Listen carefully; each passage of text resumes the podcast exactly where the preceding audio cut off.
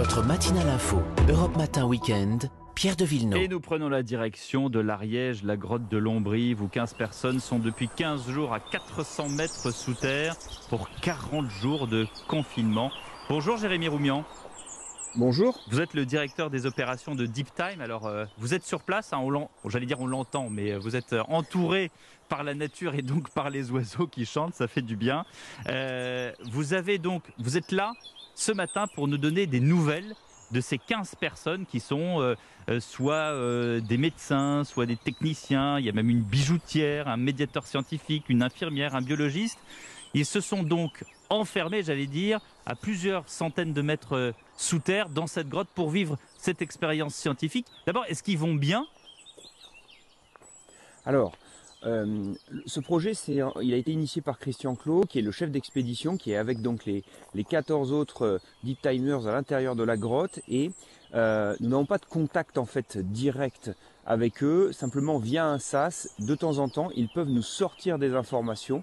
Et donc euh, le chef d'expédition nous a communiqué il y a quelques jours un premier rapport des, des, des, des, de ces premiers jours à l'intérieur de la grotte. Et effectivement, ils vont bien, ils prennent leur marque, ils ils apprennent à vivre euh, dans cet univers qu'ils se sont choisis pour, euh, pour 40 jours. Enfin, ça fait 15 jours hein, qu'ils sont, euh, sont déjà sur place, donc j'espère qu'ils ont pris leur marque. Qu'est-ce qu'ils font exactement toute la journée?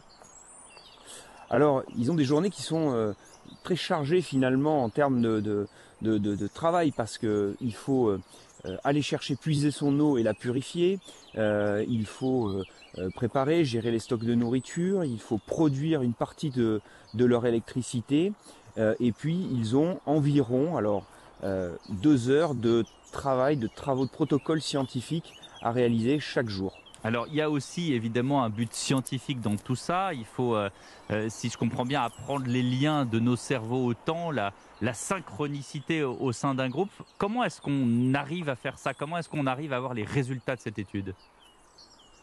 Alors en fait, on collecte des données avant euh, le, démarrage, mhm. après euh, la mission et pendant. Euh, et avec l'ensemble des laboratoires qui, travaillent sur la mission Deep Time, on va collecter des données qui qu'elles soient d'ordre physiologique, chronobiologie, psychologique, éthologie, tout un tas de, variables et puis cognitives bien sûr, parce qu'on travaille beaucoup sur, la, sur, le cerveau et la, la représentation mhm. cognitive du, du temps et euh, ensuite, bah, il faut analyser toutes ces données. Ça fait des masses, des quantités très importantes pour ensuite euh, pouvoir euh, obtenir des résultats. Est-ce que à ce stade, vous avez déjà quelques données qui vous ont surpris, des choses que que vous n'aviez pas forcément réalisées avant? Non, alors vraiment pour la... on est, vraiment aujourd'hui dans une phase de, de collecte, exactement. C'est encore, c'est encore trop tôt.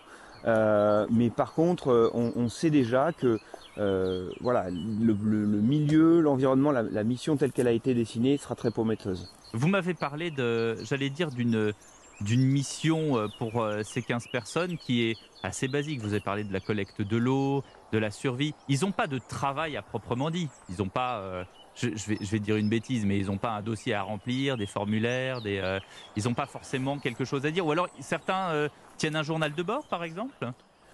Alors, dans, le cadre des protocoles scientifiques, ils ont énormément de, pour le coup, de questionnaires, de, de rapports d'activité de, de, ce qu'ils sont en train de faire, de, données à prendre, à mesurer. On mesure leur température centrale.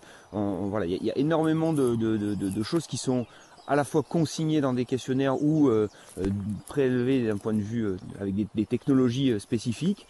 Et donc ça, ça, occupe quand même une, grosse part de, leur activité quotidienne. Et, ça leur demande un vrai effort C'est pour ça qu'on a construit en fait à l'intérieur de la grotte un, petit abri qui fait 10 mètres carrés, qui les isole un petit peu des conditions qui sont rudes, hein, parce qu'il fait 10 degrés à l'intérieur de la grotte, près de 100 entre 95 et 100% d'humidité en, permanence. En permanence, 10 degrés. Il fait pas plus chaud ou plus froid à une heure de la journée.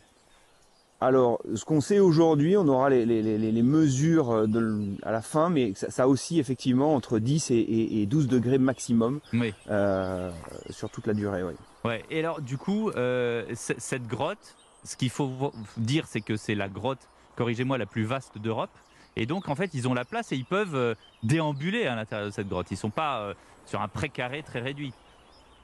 c'est pour ça qu'on a choisi cette grotte de Lombrive, c'est parce que elle a des, salles qui sont extrêmement vastes, avec un réseau qui est, qui est, très grand également, et on a pu installer en fait trois lieux de vie principaux, un camp de base, un camp de vie, où ils, peuvent vivre, travailler, manger, etc. Ils ont une zone de repos absolue, euh, où là, la règle est qu'ils ne peuvent pas se réveiller les uns les autres, ils ne doivent pas se réveiller les uns les autres, chacun doit vivre à son propre rythme euh, biologique, et puis euh, cette zone scientifique donc, euh, et entre les trois, ils peuvent tout à fait circuler, marcher. Vous avez à peu près 500 mètres euh, entre la zone de vie et, la zone de sommeil, par exemple. Ce qui fait que voilà, ils ont énormément de mouvements euh, possibles. On se souvient au début hein, de, de, cette expérience que on redoutait la fatigue, l'anxiété, les, peurs éventuellement, l'épuisement, la lassitude. Est-ce que vous avez quelques remontées sur, sur, sur, des, voilà, sur des facteurs comme ça ou est-ce que c'est plutôt positif de leur côté? Alors, on a encore peu, il y a probablement des, peurs, des fatigues, euh, des moments de doute, ça fait partie évidemment de, cette expérience.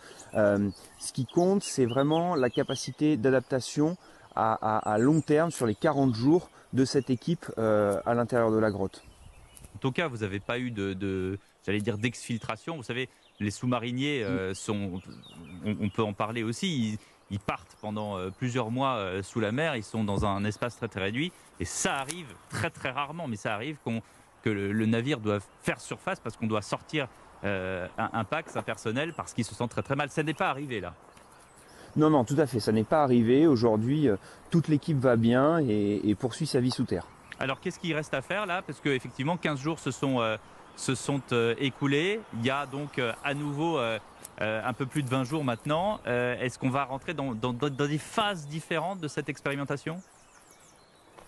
Alors, d'un point de vue de protocole scientifique, ils ont des, ils ont des, différents protocoles à différents moments de, de, de l'étude, de mhm. l'expérience. Donc ça, ça va varier. En revanche, la vie sous terre va a priori pas varier. Ce qu'on peut imaginer en revanche, c'est que progressivement, euh, au fur et à mesure qu'ils apprivoisent euh, l'obscurité, la température, l'humidité et puis le, fonctionnement social du groupe, ils, euh, fassent des, explorations un petit peu plus longues de la grotte, qu'ils puissent voilà, partir pour un certain nombre d'heures à l'intérieur, puisque c'est une grotte qui a deux niveaux, donc descendre dans le niveau inférieur, c'est un puits qui fait 90 mètres de, fond, et après aller euh, explorer euh, euh, cette grotte également. Et c'est vous qui surveillez tout ça, Jérémy Roumian, sur place dans l'Ariège. Merci, vous êtes le directeur des opérations de Deep Time. Merci à vous. Et on suit ça attentivement avec vous sur Europe 1.